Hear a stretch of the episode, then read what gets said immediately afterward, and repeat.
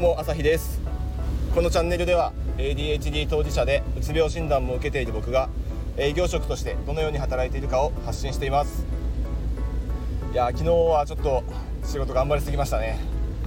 だいぶ今日は疲れています。あの昨日うつから回復しているっていう話をしたんですけど、まあ、早速頑張りすぎて反動を感じているっていうあのお前が全然やってねえじゃねえかよ言った通りにっていう そんな状態なんですけどまあでもいつもより、えーと、過去数ヶ月に比べたらその反動も比較的少なくなっている和らいでいるっていうのが実感としてあるので、まあ、今日はあんまり仕事を詰め込みすぎないように、えー、きちんと予定を無理のない予定を仕込んでその通りに落ち着いて仕事を進める。終わったらサクッともう金曜日ですし、えー、仕事を収めて、えー、定時に帰るというふうにして、えー、この体調と付き合っていこうとだましだましいこうと思います。で、え今日はえっ、と ADHD は最強アタッカーであるっていう話をしていきます。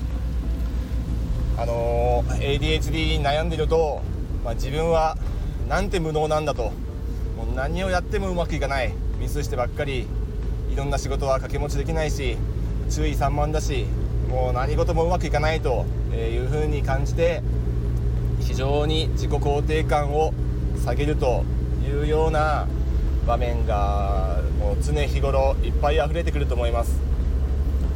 僕は営業職として、えそれなりに、え自分がこの仕事に合っていると、え確信しているのでまだえ、営業では自分は頑張っていけると数字は出していけると会社に貢献できるというふうに、え、自負しているのでまだ100歩譲っていいかもしれませんが仮にまだ得意なものが見つかっていないとか、えー、みんなと違って自分は全然得意なものがなくて頑張れることも集中できることもない過集中の対象すらないっていうような状態だと本当に辛いんじゃないかなというふうに思います。えー、そこでえーと、ちょっとどういうふうに考えていけばいいかなっていうのを、まあ、ヒントになればいいかなっていうのをちょっと思い立った言葉が思いついた言葉があるんで、えー、それが ADHD は最強のアタッカーであるっていうところ言い方です。まああのー、だんだん得意なことが見つからないで不得意なことばっかりが、えーと自分でも実感して周りにも知れ渡るともう自他ともに自分自身へのえっ、ー、とこうなんだろう信頼を失っていくと思うんですけど、まあ、そういう時は思い切って違うジャンル違うフィールド違う土俵に立って、えー、挑戦してみるっていうちょっと切り替えというか思い切りが効くんじゃないかなというふうに思ってます。僕らは普通にみんながやっていることをやらせるとできないです。正直。例えばみんなが上手にパス回ししているとしても自分はパスを受け取れなかったりパスミスしてしまったりしてあのろくにボールも回せない。もう入ったばかりの新卒の新人ですらできるようなことを平気でミスったりします。なのでみんなと同じように、えー、仲良くパス回ししようと思うとどうしても自分だけ足を引っ張ったり間違って敵にパスしたりあなんかあの人履いてるシューズかっこいいなとか考え出してボールを見失ったりします。なので基本的に円滑に何事もやろうとすると失敗して自分のダメな部分ばかりが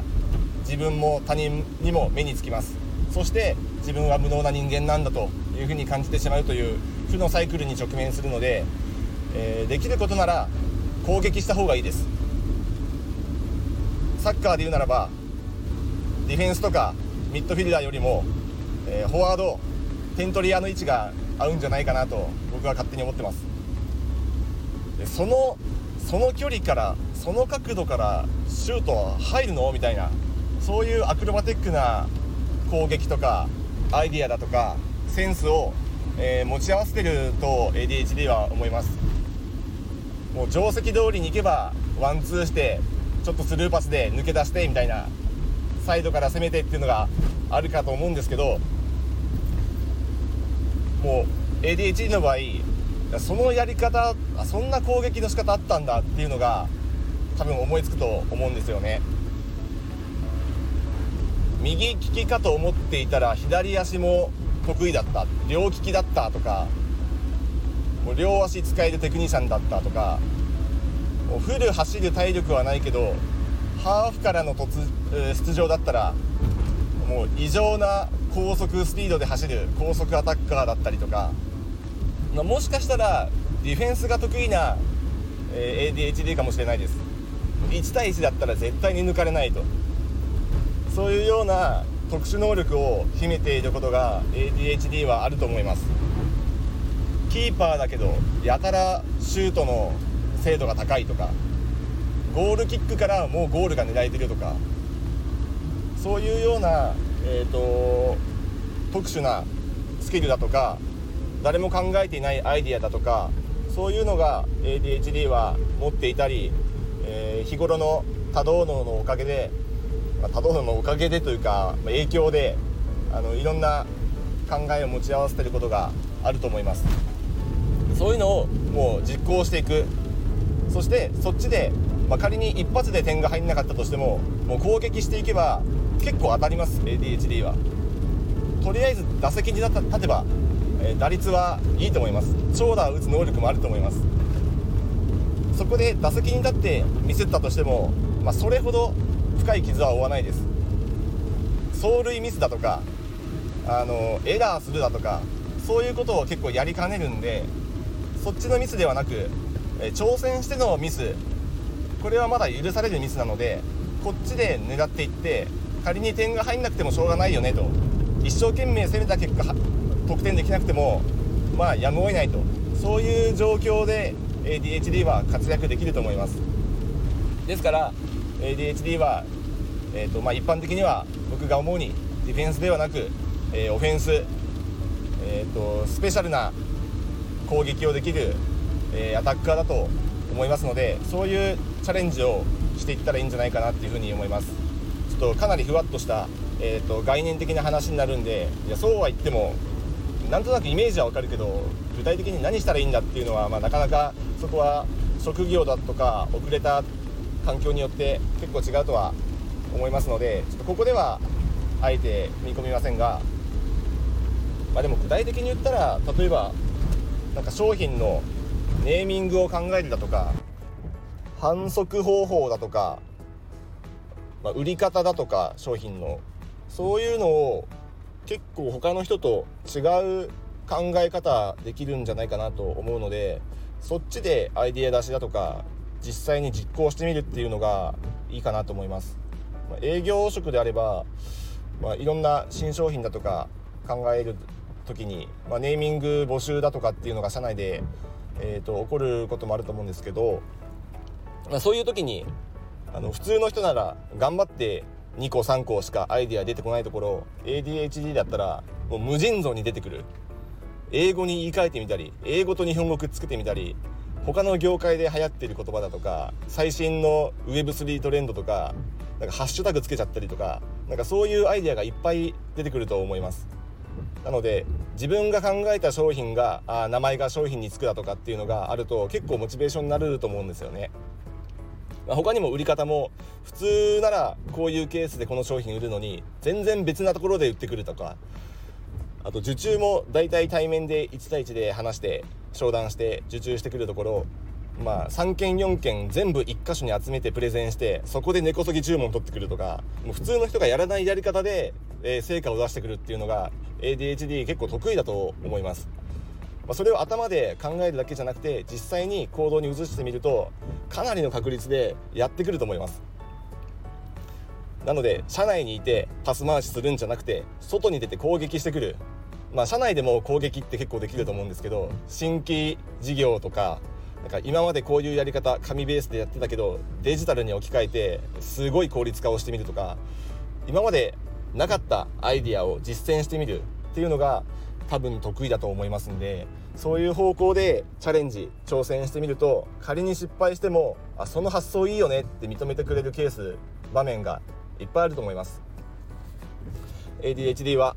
攻撃です。オフェンスです。どんどん挑戦してシュートミスしてもどんどんどんどんシュートを放って得点を取っていきましょう。それが社会にとっても、ま、その所属する組織にとってもプラスだと思います。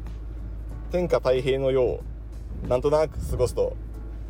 あのいろいろやらかしてあいつは使えねえなってなっちゃうと思いますが今世の中は激動の時代でむしろ戦国時代だとか、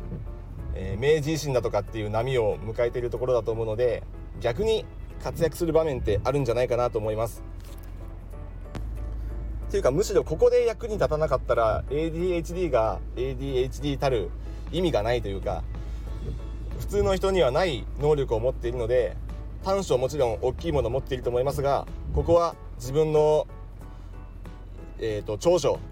武器を生かして、え周りを引っ張っていけるそういう存在になるチャンスだと思いますのでいっぱい挑戦していきましょう。もし今いる組織環境でそういうのがやりにくいんであればもう全然職業だとか業界だとか変えてちょっと心機一転してもいいですしまあ、〇〇デビューっていうように、まあ、社会人デビュー、まあ、高校生なら学生デビューとか大学ならもう思い切って別な学校に行っちゃうとかその学校で生きにくいんだ生きにくくてもうなんかやりにくいんであればもういっそのことやめちゃってもいいと思いますしそれで心機一転図った方が新たなスタートを切れていいと思います。得意なことっていうのはいっぱい挑戦しないと分かりません。僕も営業職が自分に合っていると思わず営業職になりたまたま運よくこれに出会ったので自分の長所を生かせましたがもし経理だとかえっ、ー、となんだろ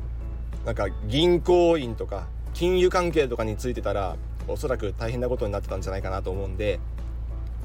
もし自分に今やっている仕事だとか業務が合わなかったとしても全く問題ないです。いろいろチャレンジしてあこれも合わなかったなあれもダメだったなってなるかもしれませんがまあでもいずれ見つかると思います。やらないと見つからないですしたまたま運よく自分の長所が自分の仕事と,、えーと、マッチした人が活躍しているだけ